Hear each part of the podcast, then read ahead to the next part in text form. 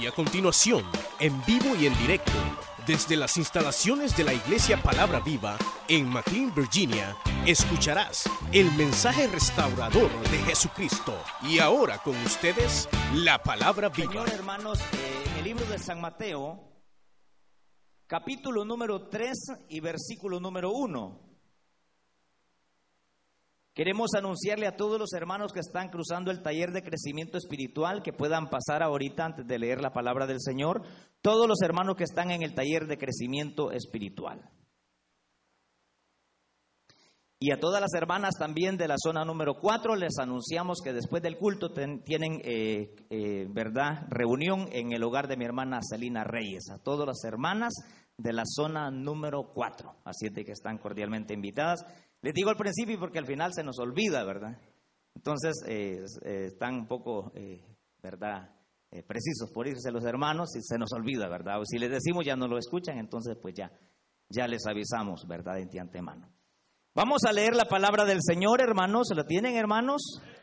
Leemos la Biblia de la siguiente manera, honrando al Padre, al Hijo y al Espíritu Santo. Dice la palabra del Señor, en aquellos días vino Juan el Bautista predicando en el desierto de Judea y diciendo, arrepentidos porque el reino de los cielos se ha acercado. Pues este es aquel de quien habló el profeta Isaías cuando dijo, voz del que clama en el desierto, preparad el camino del Señor, enderezad sus sendas. Y Juan estaba vestido de pelo de camello y tenía un cinto de cuero alrededor de sus lomos, y su comida era miel silvestre, langostas y miel silvestre. Y salía a él Jerusalén y toda Judea y toda la provincia de de alrededor del Jordán y eran bautizados por él en el Jordán, confesando sus pecados. Al ver él que muchos de los fariseos y de los saduceos venían a su bautismo, les decía, generación de víboras, ¿quién os enseñó a huir de la ira venidera? Haced pues frutos dignos de arrepentimiento. Haced pues frutos dignos de arrepentimiento. Y no penséis decir dentro de vosotros mismos, a Abraham tenemos por padre, porque yo os digo que Dios puede levantar hijos a Abraham aún de estas piedras. Y ya también el hacha está puesta a la raíz de los árboles. Por tanto, diga por tanto, todo árbol que no da buen fruto es cortado y echado al fuego. Amén. Vamos a orar. Oramos al Señor, buen Dios y Padre nuestro que estás en los cielos. Te damos gracias, Señor, porque en tu misericordia nos concedes este privilegio, Señor, de estar en tu casa para poder, Señor, meditar en tu palabra. Te rogamos, Señor, que bendigas a tu pueblo aquí reunido y que tú, Señor, nos des el consejo de tu palabra y que tú, Señor, nos corrijas si es necesario nos pueda, Señor, corregir como un Padre amoroso que anhela lo mejor para sus hijos. Señor, te rogamos, Señor, que no haya corazón resistente a tu palabra, sino que todos, Señor, estemos dispuestos a recibir el consejo de ella. Que no haya, Señor, resistencia a tu voz en esta mañana y que tú, Señor, puedas hablarnos de acuerdo a tu voluntad. En el nombre de Jesús de Nazaret, te rogamos, Señor, que si alguien ha venido enfermo, que tú, Señor, extiendas tu mano de poder y tú le sanes. Si alguien, Señor, ha venido triste, Padre, te rogamos que le consueles, Señor. Si alguien, Señor, ha venido cansado, te rogamos que fortalezca su vida en el nombre poderoso de Cristo Jesús. Te lo pedimos todo en esta preciosa hora. Gracias te damos, Señor. Amén, Señor. Y amén. Tengan la bondad de sentarse, hermanos. Quisiera, hermanos, que que meditáramos en un tema muy sencillo, muy práctico. Y sería, hermanos, ¿cuáles son los cambios que produce el genuino arrepentimiento? Cuando hablamos de genuino es porque hay un falso arrepentimiento. Hay un arrepentimiento que más que arrepentimiento es remordimiento. Pero vamos a hablar los cambios que produce el genuino arrepentimiento.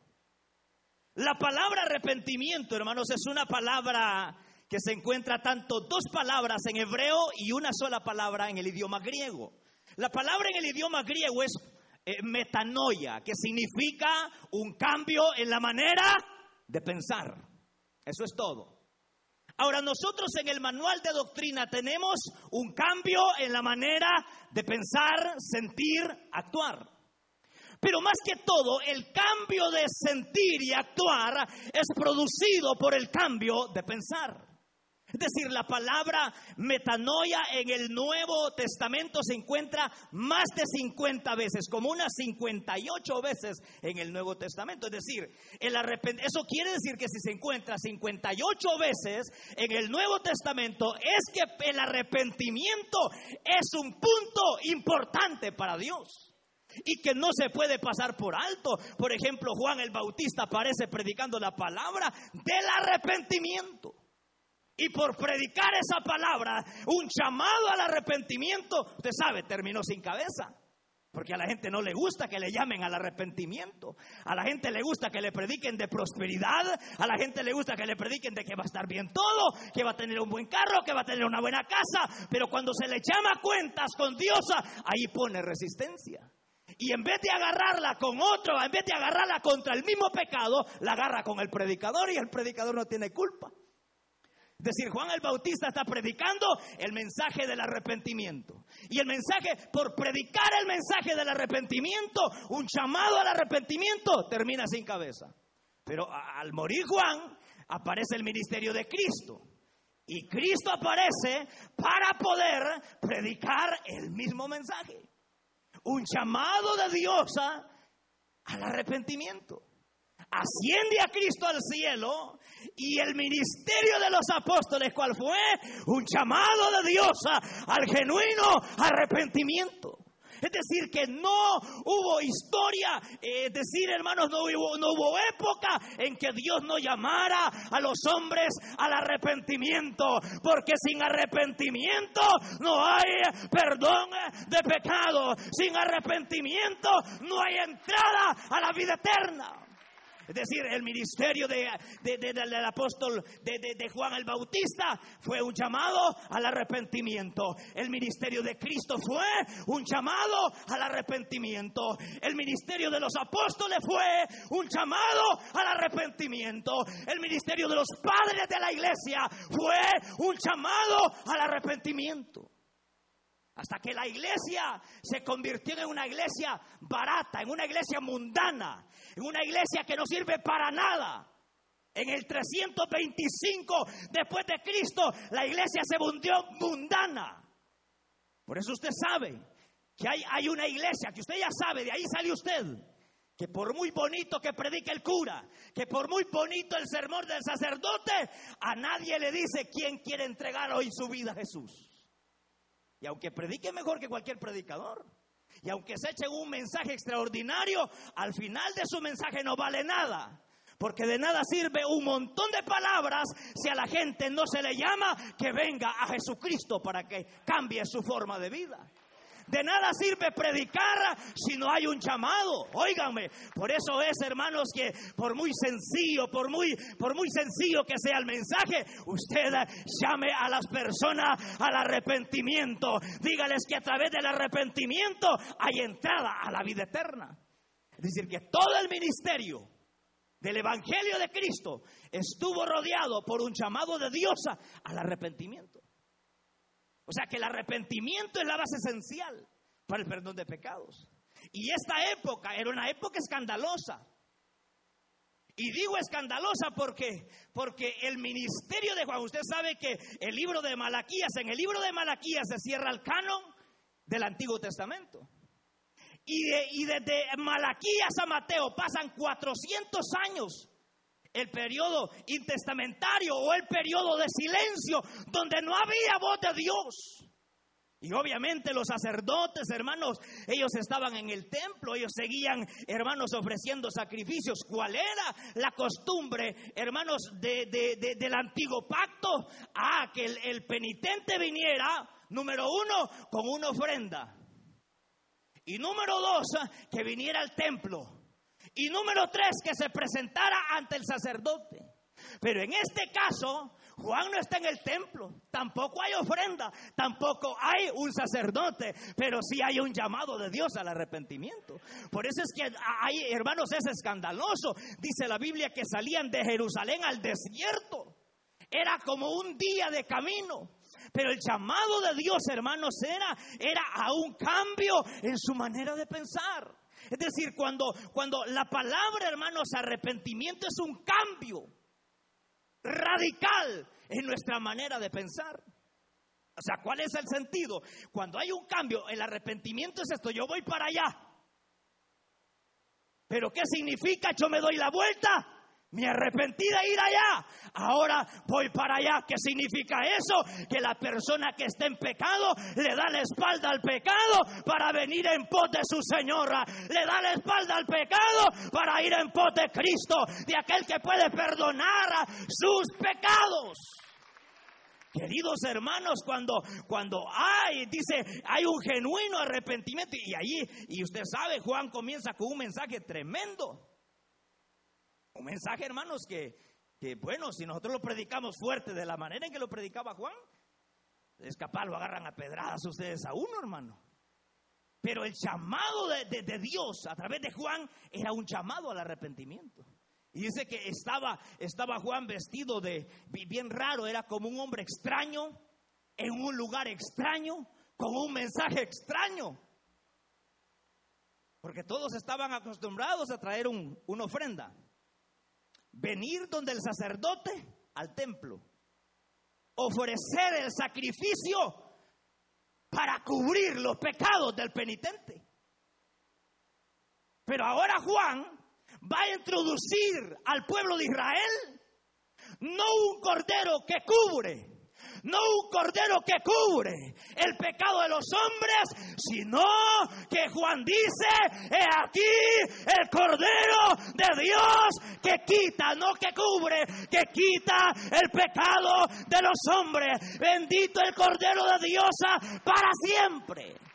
Es decir, Juan va a introducir a un Jesús, a un Cordero que no va solamente a cubrir el pecado, porque la situación con cubrir el pecado era que el hermanito traía el, sacrificio, el cordero, y la sangre de aquel cordero cubría el pecado del penitente, pero seguía maltratando a la mujer. Seguía siendo un ladrón, seguía siendo mentiroso, seguía llevando las mismas mañas de siempre. Entonces el Señor dijo, estoy cansado de sangre de machos cabrillo, me proveeré de una ofrenda sin mancha, me proveeré de una ofrenda sin mancha. Y esa ofrenda sin mancha fue nuestro Señor y Salvador Jesucristo. Bendito sea su nombre para siempre. Esa ofrenda es Jesús en quien no hubo imperfección alguna, hermanos. Entonces nosotros no somos, no, no, fue cubierto nuestro pecado, sino que fue quitado. Por eso cuando, cuando Juan está bautizando, él no dice, he aquí el Cordero de Dios que, que cubre el pecado, sino dice, he aquí el Cordero de Dios que quita el pecado. ¿Cómo está entonces usted? ¿En pecado o sin pecado? Si el sacrificio de Cristo a usted lo cubrió, usted está sin pecado. Ay, hermano, pero que estoy en esta carne. Sí, en esta carne estamos. Pero Dios lo ve sin pecado. O sea, es decir, si el Señor a través de, del sacrificio de Cristo lo volviera a ver, si el Padre a través del sacrificio de su Hijo lo sigue viendo manchado a usted, eso quiere decir que el sacrificio de Cristo fue imperfecto. Pero a mí la palabra de Dios me señala que Cristo dijo, consumado es, hecho está, sacrificio perfecto por los pecados de mi pueblo. Y claro, no se estaba hablando no solamente para el pueblo de Israel, sino para todo aquel que creyera en Jesús como su Salvador. Ahora, ese cambio en la manera de pensar produce un cambio en la manera de sentir, en las emociones. Y produce un cambio en la manera de actuar. Es decir, cambia mi manera de pensar.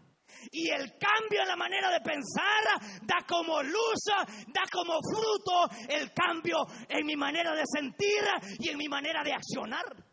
No puede haber un cambio en mi manera de sentir y accionar si Dios no ha transformado mis pensamientos. Pero si Dios ya me cambió mi forma de pensar, mi forma de sentir será de acuerdo al sentir de Dios. Mi forma de pensar será de acuerdo al pensar de Dios. Mi forma de accionar será de acuerdo al accionar de Dios. Pero ¿cómo accionamos nosotros? ¿Será que ya nos arrepentimos, hermano? ¿O todavía tenemos el mismo pensamiento? Porque el, cambio en la manera de pensar, número uno, el cambio va dirigido en cómo vemos a Dios, hermano. ¿Cómo ve usted a Dios? ¿Cómo lo vemos? ¿Como un Dios que está pegado, crucificado, clavado? Como un Dios que no puede hacer nada, como un Dios que es impotente de ayudarle en su necesidad, como un Dios que no puede hacer el milagro en esa enfermedad que usted está sufriendo, como un Dios que impotente que no puede hacer nada, porque el concepto de Dios para el pueblo de Israel era completamente diferente. Cristo les pregunta. San Mateo capítulo 16, versículo 13. ¿Quién dicen los hombres que es el Hijo del Hombre? Bueno, comienzan, todos tenían un concepto diferente de Jesús. Todos tenían una idea diferente de Jesús. Es decir, el genuino arrepentimiento nos lleva a cómo vemos a Dios. ¿Cómo ve usted al Señor? Un Señor malo, un Dios malo que usted tiene que dar y tiene que sacrificarse para que pueda darle la salvación. Un Dios ingrato, no, hermano. ¿Quién dice los hombres que es el Hijo del Hombre? Todos tenían un concepto diferente. Le dicen, unos dicen que eres Juan el Bautista que se volvió a levantar otra vez.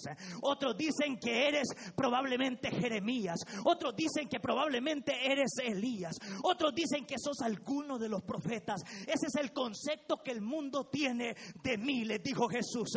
Pero ustedes, en quien ha hecho un milagro extraordinario, ¿cuál es el concepto que tienen de mí? Ahí es cuando se lució Pedro, ¿verdad? Ahí es cuando Pedro se sacó un 10, hermano. Y dijo Pedro, esto me dijo mi abuelita. Esto me contó mi abuelo. Esto motivaron en mí, como decía alguien por ahí. Hay que motivarlo y motivarlo para que pueda recibir. No.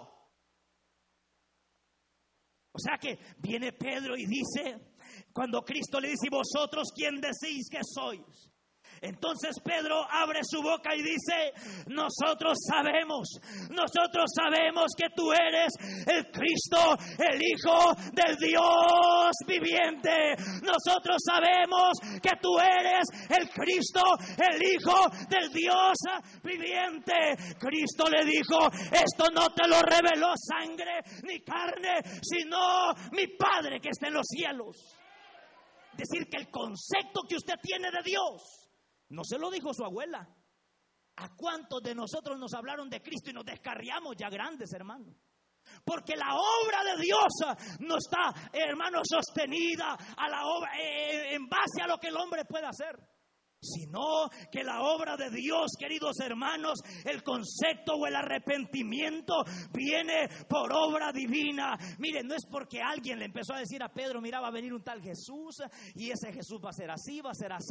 No, Jesús, hermano Pedro dice, tú eres el Cristo, el Hijo del Dios viviente.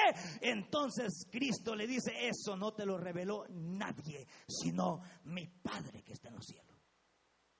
Mire el concepto que tenía Pedro de su Dios. ¿Sabe por qué? Porque había tenido un genuino arrepentimiento. sea, cuando una persona ha tenido un genuino arrepentimiento, le cambia su forma de cómo ve a Dios. ¿Cómo, qué, ¿Cuál es el concepto que yo tengo de Dios? Porque si tenemos el concepto de que Dios es un Dios santo, he aquí vivamos en santidad para Él. Si tenemos, hermanos, el concepto de que Dios es un Dios bueno, vivamos agradecidos con Él. Si tenemos el concepto de que Dios es un Dios amoroso, sintámonos abrazados por los brazos de nuestro Dios. He aquí y allí se ha producido un genuino arrepentimiento. Allí se ha producido un genuino arrepentimiento. Porque el arrepentimiento viene de Dios, hermanos. El arrepentimiento viene de Dios.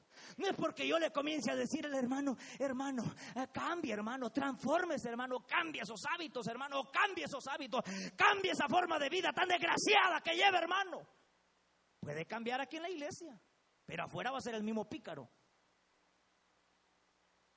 Lo que podemos hacer con una exigencia en una vida que Dios no ha operado un genuino arrepentimiento es que lo volvemos hipócritas.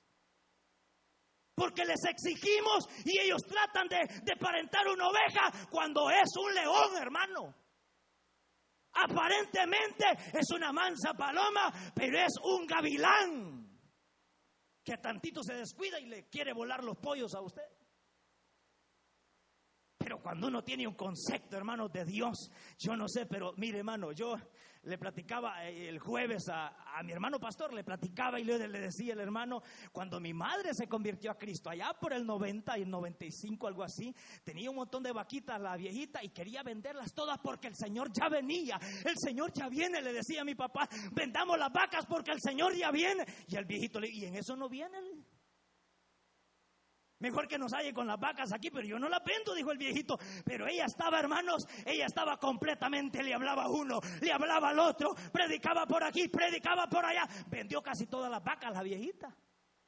Porque en su corazón se produjo un genuino arrepentimiento y sabía que su proveedor era Diosa, sabía que su sanador era Diosa, sabía que su fortaleza era Dios. Casi todas las Mire, hermano, si el concepto que tenemos nosotros de Dios fuera como, como lo tienen muchos, que creen que es un profeta, que creen que es un maestro, que creen que es un hombre que trajo buenos principios. Y es verdad. Pero eso no lo es todo. Él es el Hijo de Dios. Entonces, si el concepto que yo tengo de Dios es claro que Él es mi papá, él es mi proveedor. No habría necesidad de andarle rogando a nadie ni para que dé una ofrenda. Sacaría el montón de dinero. Aquí está. No me importa nada de este mundo porque mi concepto de Dios es que Él es bueno y Él me va a proveer. Él es mi Dios, Él es mi fortaleza, Él es mi todo para mí. Ni anduviéramos afligidos, hermanos, desesperados. Ay, Dios mío, yo no sé ni qué voy a hacer. Ay, no sé dónde meterme. Hay gente, hermanos, que le tiene miedo hasta los carteros. Hasta los carteros. Hasta los, hasta los que andan así repartiendo FedEx. Andan afligidas, la gente se mete y se esconde. ¿Por qué? Pero el concepto que usted tiene de Dios, ¿cuál es? Es decir, el genuino arrepentimiento me produce un cambio en mi forma de pensar, sentir, actuar. Y un cambio hacia Dios, pero también un cambio hacia mi prójimo. ¿Y quién es mi prójimo? ¿Quién es mi prójimo? Los que están más cerca de mí. ¿Cómo se porta usted con su esposa? Bueno, yo le preguntaba a mi esposa, si yo te volviera a aparecer de novio, ¿te volvieras a casar conmigo? Le digo yo. Eso le pregunté ayer, ahí está sentada. Mira, mi amor, me dijo, a ojos cerrados me caso contigo. O sea que sí me he portado más o menos. Y la cosa que ella también me preguntó, pues, le dije yo con los ojos abiertos, mi amor. Ella me dijo con los ojos cerrados, yo le dije con los ojos abiertos. Pero ¿cuál es el concepto que tiene nuestro prójimo de nosotros? Porque hay un cambio, cómo tratamos a nuestro prójimo. Cuando hay un genuino, mire, yo me arrepentí, mire cómo lloré, si eso cualquiera llora. Cualquiera llora y se le salen, hasta cuando están enamorando a la novia, se le salen las grandes lágrimas y pura mentira. Y lleva dulces hasta para la suegra. Y no es que quiera la suegra, la suegra la quiere votar, ¿saber dónde? Lo que quiere es a la muchacha, pero hasta la suegra consigue en esos momentos. Pero hay una forma, hay un cambio en la manera de pensar hacia mi prójimo. Y eso fue, hermanos, esos cambios, esos cambios, esos cambios son los que Dios quiere. Mire, Dios no quiere tanta religión, hermano. La religión le ha hecho daño a la humanidad. La religión le ha hecho tanto daño a los seres humanos. Dios ah, no viene pidiendo tanta petulancia. Dios no viene pidiendo tanta religión. Dios no viene viendo qué tipo de diplomas usted tiene colgados en la pared.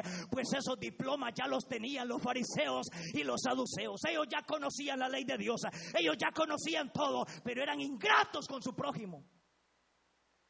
Habían preferencias. Trataban de nivel diferente a las personas.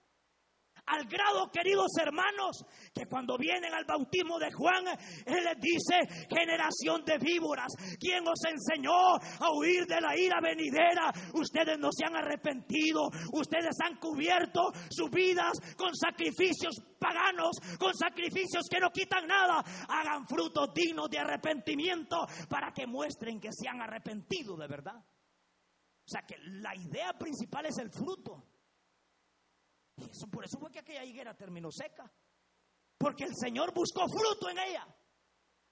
Porque le vio buena pompa, le vio buena apariencia y buscó fruto. Nada había.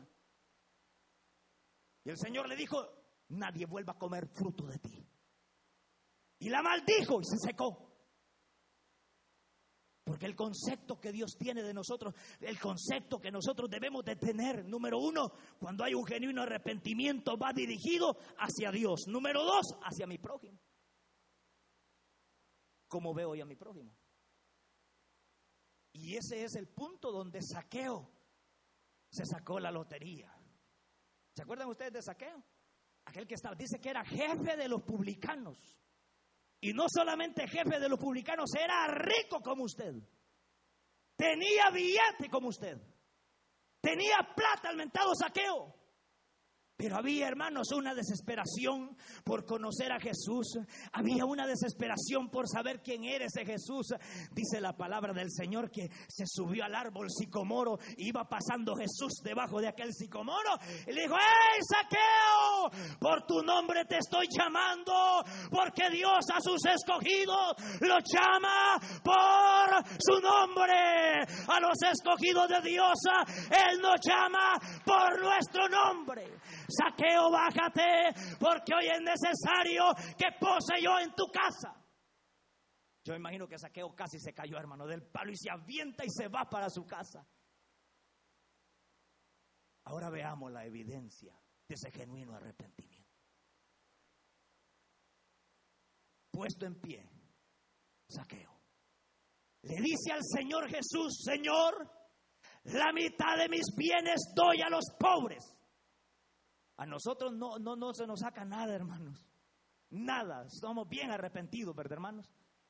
La mitad de mi bienes doy a los pobres. Y si alguno he defraudado, se lo devuelvo cuatro veces, cuadruplicadamente.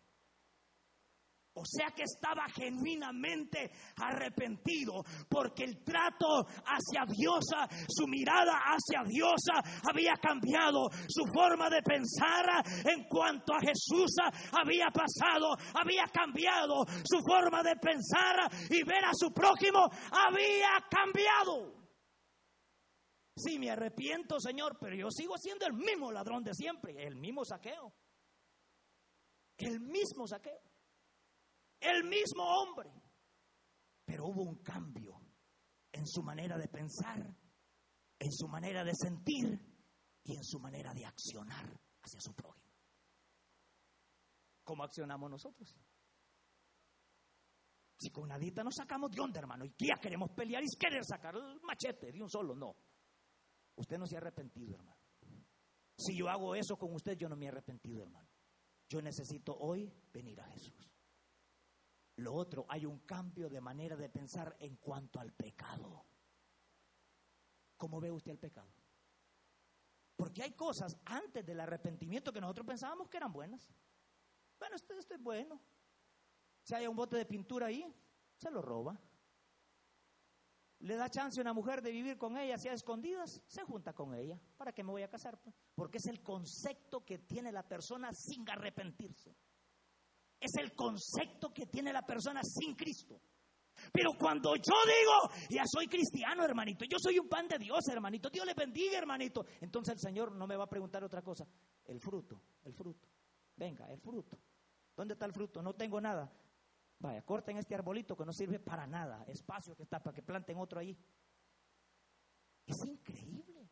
Por eso le dije que Juan el Bautista terminó sin cabeza. Espero que usted no me va a querer cortar la cabeza después a mí.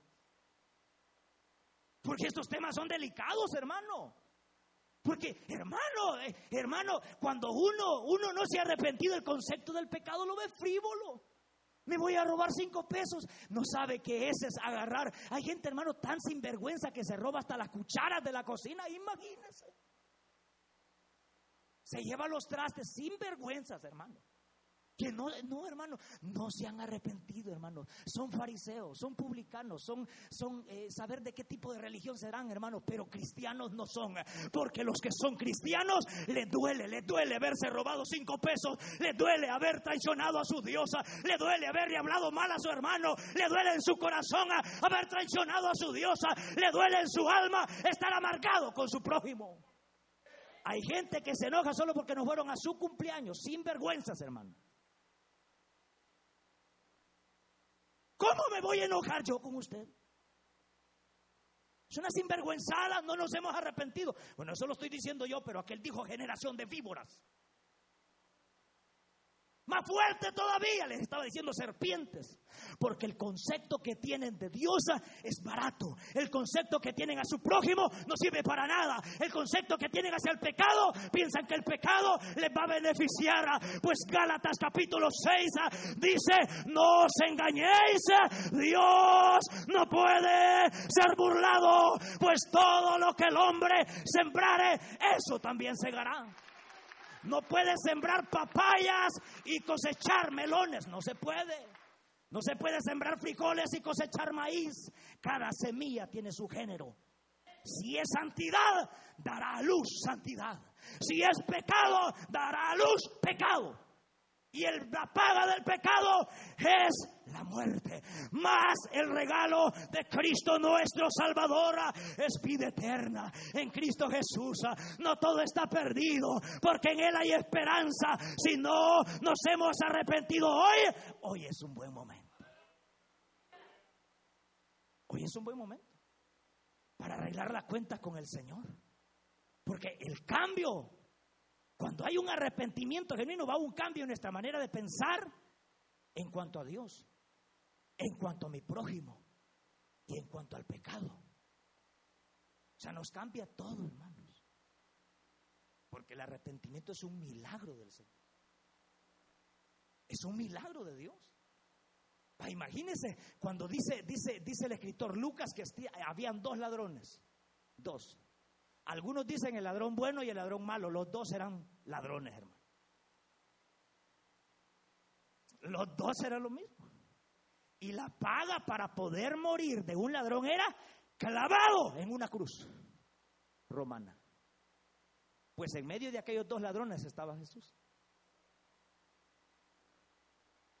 Y ahí estaba Jesús muriendo. Los dos le injuriaban, los dos le acechaban. Pero de repente, en uno de ellos se produce un cambio en la manera de pensar. Y dice, yo soy ladrón, yo soy pecador. Ahí estuvo, hermano. Allí ya le cambió el mundo entero. Usted va a saber tratar hasta un gato. Lo va a tratar bien porque sabe que es una creación de Dios. O sea, cuando le cambia la forma de pensar, usted cambia su forma de tratar hasta el perro de la casa. Cuando usted cambia su manera, cuando usted se ha arrepentido de su pecado, cambia su manera de tratar hasta un ratón. Veneno les pone nomás para que se mueran. Pero cambió todo. El ladrón de la cruz dice, hey, no hombre, deja de estar molestando. Nosotros merecemos estar clavados, trabados en esta cruz, pero este nada ha hecho. Hermano, es un milagro de Dios, hermano. Le dice, acuérdate de mí cuando vengas en tu reino. Ese es un milagro de Dios, hermano. Estaba a punto de morirse y Cristo le dice, hoy, no mañana, no pasado, hoy mismo estarás conmigo en el paraíso. ¿Creería usted en alguien que se está muriendo? Ah, yo creo en este porque tiene cuatro carros y me va a regalar uno. Fácil creer en él. Pero creer en alguien que se está muriendo. Creer en un Jesús que usted no lo conoce. Por eso es que usted es un milagro de Dios. Creer en un Jesús que solamente le han predicado, ese es un milagro de Dios. Solamente es un milagro que Dios hizo en nuestro corazón. Creer, ese ladrón, hermanos, creer en un Jesús y no solamente cree de que va a resucitar, cree que va a reinar todavía. Cuando la gente va a elegir su presidente, ¿verdad? Y ya saben de que aquel va a ganar, dice yo voy con este, que ya saben que va a ganar y le va a ir bien, pero irse con uno que está muriéndose. Irse con uno que no, que está muriéndose, hermano. ¿Cómo le llama eso usted? Pura misericordia de Dios. Es un misterio que no lo vamos a entender, hermano, hasta que lleguemos a la presencia del Señor. Le dice, eh, mire, hermano, cambia su forma de pensar en cuanto a la eternidad. Cambia todo. Cambia todo. Todo, todo, todo cambia. Su forma de tratar a Dios cambia. Su forma de comportarme con mi prójimo cambia. Mi forma de tratar al pecado cambia. Mi forma de comportarme cambia. Todo cambia. Otro ejemplo, ustedes se acuerdan. Cuando dice la palabra del Señor que el apóstol Pablo, Pablo y Silas llegan a la región de Felipo. Y cuando llegan a la región de Felipe, hermano, los agarran, los apresan, les meten un gancho por acá, los meten al cepo, encarcelados, metidos en el cepo, y a medianoche comenzaron la reunión familiar.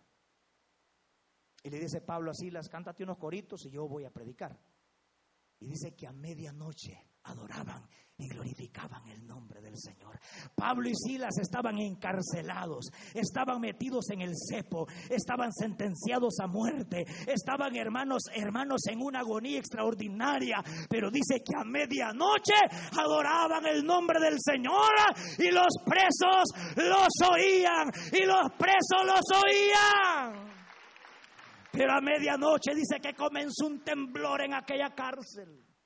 Dios siempre va a hacer un temblor en nuestra vida para reaccionar. Aquel no lo despertaron ni las alabanzas, ni la predicación de Pablo, pero sí lo despertó el temblor, hermano. Porque hay temblores que sí nos despiertan. No se compone ni con el mensaje, ni con esto, ni con el otro. Espere que le llegue un temblor. No sé qué tipo de temblor le pueda llegar, pero que va a llegar, le va a llegar. Porque al carcelero le llegó el temblor. El carcelero estaba hasta con la lengua de afuera ahí. Y cuando siente el temblor y se, quiere escapar, Dice, no hay nadie aquí, todos se han escapado. La única solución, dijo, es quitarme la vida. Se saca, se saca la espada, quiere quitarse la vida y le dicen. No te hagas ningún daño. Todos estamos aquí y ninguno se ha ido. Entonces dice que apresurándose pidió luz. Qué bueno cuando hay gente que pide luz, porque la luz es la palabra bendita de Dios. Se precipitó y pidió luz y salió corriendo y dijo, señores, que de debo de hacer para ser salvo? Ahí está el mensaje. Arrepiéntete, vive para el Señor. Arrepentido, arrepiéntate para que sean borrados vuestros pecados y vengan de la presencia del Señor. Tiempos de refrigerio, tiempos de refrigerio, tiempos de descanso para todo aquel que tiene un encuentro genuino con el Señor. Queridos hermanos, y aquel carcelero inmediatamente lo sacó para seguirlos latigando. Lo llevó a su casa, le dice a la mujer, aquí traigo a estos hombres, son siervos del Señor, yo ya me convertí al Jesús que ellos predican. Les puso a la mesa, le lavó las heridas y les dijo, hermanos, hermano Pablo, hermano Silas, perdónenme. Porque yo cuando era mundano, ayer que todavía era impío, les pegué unos barazos en el lomo y ahí los andan marcados. Hoy quiero lavar tus heridas, Pablito. Esa es la actitud hacia mi prójimo. Esa es la actitud hacia mi hermano. Pero cuando todavía se guarda rencor contra mi hermano, cuando todavía dice, o sea, que se lo lleve el diablo, que se vaya de la iglesia, mal me caí ese animal, dicen, sin vergüenzas, hermano sin vergüenzas. Porque un verdadero hijo de Dios llora por aquellos niños que ya no vemos correr en los pasillos. Un verdadero hijo de Dios llora cuando ya no está la hermana que antes nos recibía con un abrazo. El verdadero hombre que ha recibido el perdón de su pecado y ora cuando alguien ha caído de la gracia y se va y le da palabras de aliento. Y si lo ha golpeado, va a curar sus heridas. Y le dice, hermano Pablo, ¿dónde lo pegué? Aquí tengo un gran cuetazo que me pegó. Me écheme aceite y vino. Antes era un latigador de la mujer, ahora era un curador. Antes era un violento, ahora era un hombre de misericordia. Esos son los cambios. ¿Cómo están nuestros cambios? Ya para ir finalizando. ¿Nos matriculamos en la escuela o nos quedamos sin saber nada? Lo mejor es que nos matriculemos hoy todos. Porque a veces el arrepentimiento, uno dice, está bueno que se arrepienta fulano porque él es sinvergüenza. No, es cierto que Dios a veces llama a las personas en un sentido personal. Pero también Dios llama de una forma colectiva a toda la iglesia. Porque toda la iglesia le ha fallado al Señor. Si no acuérdese de la iglesia de los Éfesos. Con el llamado de Dios era al ángel de la iglesia. Escribe al ángel de la iglesia. Yo conozco tu trabajo, yo conozco tu esfuerzo, yo conozco tu paciencia, pero tengo una queja contra ti que no me amas como me amabas antes, ni a mí, ni amas a los hermanos de la iglesia. Esa era la queja del Señor contra la iglesia de Éfeso. La queja del Señor contra la iglesia era que no había amor hacia Él y cómo va a haber amor hacia los hermanos. Si no amamos a Dios, ¿cómo vamos a amar al hermano? Ah, no es que yo amo a Dios, hermano. Mi Dios es mi todo para mí. No más de que a fulana, cuando viene por allá, me le salgo por el otro lado porque no quiero encontrarme con ella. No, hermano. No es así. Hoy arrepintámonos, hermano. Y le digo arrepintámonos todo. Me voy a incluir en todo aspecto. Todo, arrepintámonos hoy. Quizá hoy no vamos a hacer el llamado, fíjese, hermano para que todos nos reconciliemos con el Señor. Para que todos busquemos el rostro del Señor. Y para que le digamos al Señor, Señor, perdóname. Señor, perdóname, yo he, sentido mal contra mi hermano. ¿Sabe qué dice el apóstol Pablo los Efesios en cuanto a la pasada manera de vivir? Está hablando de una forma de vida que yo antes vivía. En cuanto a la pasada manera de vivir, despojados del viejo hombre, despojados del viejo hombre, eh, del viejo hombre y vestidos del nuevo hombre creado según Dios a la justicia y santidad de la verdad. Por lo tanto, dice el apóstol, todo aquel que era celoso, ya no lo sea. El que era ladrón, ya no lo sea. El que le daba lugar al diablo, ya no le dé. Porque somos hijos de Dios. El cambio viene cuando hay un genuino arrepentimiento. Si no hay un genuino arrepentimiento, no hay nada,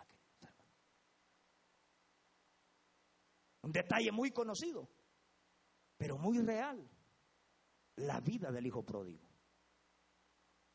Si usted es curioso, dice la palabra del Señor de que el hijo pródigo se va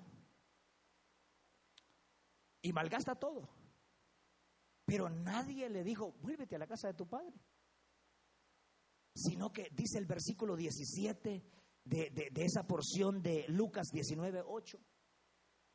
Dice, hermanos, que el hijo pródigo dice que se va, lo malgasta todo, termina desnudo, termina con hambre, termina cuidando cerdos, que para un judío cuidar cerdos era abominación. Pero esa es la degradación que el ser humano llega cuando poco a poco va degradándose y degradándose hasta llegar a lo más vil de este mundo. Pero la misericordia de Dios es bellísima, hermano que por muy bajo que hayamos caído, por muy bajo que hayamos caído, por muy hondo que hayamos caído en el seno, en el hoyo, en la posilga del pecado, en el rincón más abatido, allí cuando usted está tirado, abandonado, tirado, doliente, desnudo, con hambre, allí no se mueve la mano de nadie, allí no se mueve la mano de la hermana, todos te han abandonado, pues allí donde todos te han abandonado, ahí se mueve la mano de Diosa en medio de la osamenta, en medio del pecado, en medio de la maldición, ah, para sacarte y levantarte y decirte que hay esperanza para tu vida. Porque cuando la cosa llega cruda a la vida, bueno, es más, ni el teléfono contestamos algunos pícaros. Es que se me arruinó, dicen algunos. A saber, no quería contestarle. Pero todos todos pueden abandonar un día. Por eso dice la palabra del Señor, bienaventurado aquel hombre cuya confianza está en su mujer. Sí, porque la mujer hoy lo puede tener ahí de su diosito, después lo puede dar una patada. Hoy confía en usted, mañana va a estar celándolo. O ya lo está celando. O venía peleando ahorita para la iglesia. Y no soy profeta. El último de los profetas fue Juan el Bautista del Antiguo Testamento, ¿verdad? Pero puede ser, hermanos, porque nosotros tenemos una, naturaleza fregada, una, una, naturaleza dañina. Nos pasa como aquel alacrán que quería cruzar el río.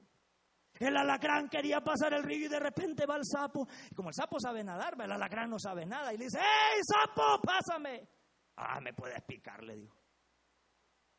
No, pásame, no te voy a picar, no te voy a hacer daño. Pasame, hombre. No, yo mejor te dejo. Y le siguió. Y de repente dijo el sapo. Ese cambió la manera de pensar. Se regresó otra vez. Subiste, pues, pero no me vayas a picar. Porque una picada tuya me muero, le dijo el sapo. Y sí, me lleva la tristeza. Y se subió y ahí iba el sapo nadando y ahí iba platicándole un cuento de de roja. Iba el mentado alacrán. Cruzando al otro lado y ¡prau! lo picó. ¡Ay, me picaste a la gran! Te dije que no me picara. Yo hice todo el esfuerzo para no picarte. Yo no quería picarte, pero esa es mi naturaleza, le dijo el alagrán. No pude evitar picarte. Tenía que picarte porque ese es mi estilo de vida. Pero Dios en vez de alagranes, para el alagrán no había misericordia, pero para usted y yo hay misericordia. Para el alacrán no había nada de esperanza. Para nosotros sí hay esperanza. Y esa esperanza está en Jesús. Pero Él está nuestro refugio. Él es nuestro consuelo.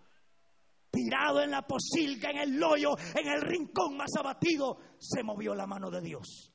Y en el versículo 17 de Lucas 19 dice el hijo pródigo, y volviendo en sí. O sea que iba, el pecado es bueno, el pecado es bueno, el pecado es bueno, pero de repente, porque su abuelita le empezó a evangelizar, no, el Espíritu Santo llegó. Porque el que convence al hombre de pecado es el Espíritu Santo. Si el Espíritu Santo no te convence, yo puedo estar saliva todo el día aquí y usted va a seguir siendo el mismo, el mismo de mismo. El mismo de siempre, no va a cambiar. El pastor me puede decir, hermano, cambie, cambie, hermano Salvador, esa maña que tiene, cámbiela, cámbiela. Pero si el Espíritu Santo no hace una obra en mi vida, no soy hijo de Dios, hermano.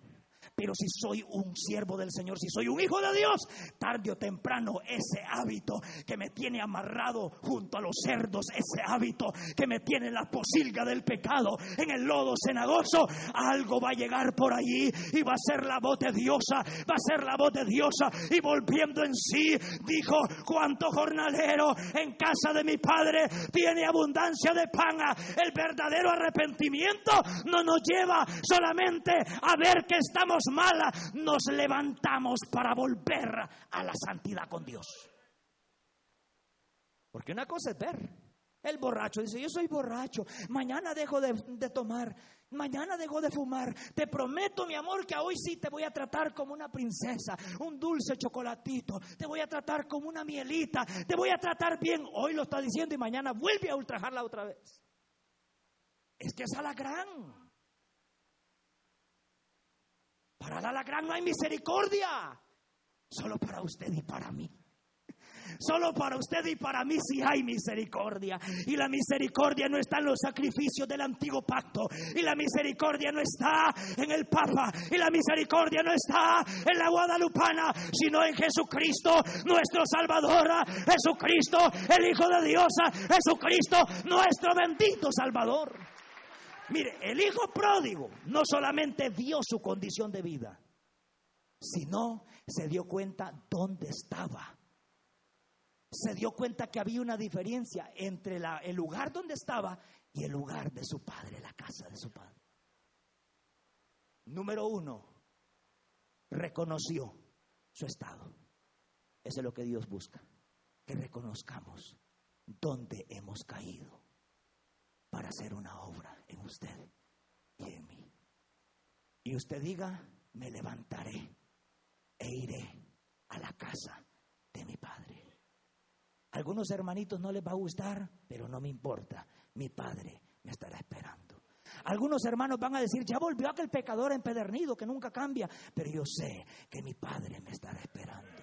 Yo sé que mi Padre me estará esperando. Yo sé que mi Padre me esperará con sus brazos abiertos. Yo sé que mi Padre volverá a recibirme. Malgasté todo lo que Él me dio, pero Él volverá a recibirme. Él estará como Padre amoroso, esperando que vuelva a su casa. Dicho y hecho, regresó a la casa del Padre y el Padre lo vio venir descalzo, lo vio venir desnudo, lo vio venir con hambre y dijo, ¡eh! A todos los criados, hagamos fiesta, porque este mi hijo muerto era y ha vuelto a la vida. Cuanto dan gloria a Dios, este mi hijo se había perdido y ha sido hallado nuevamente.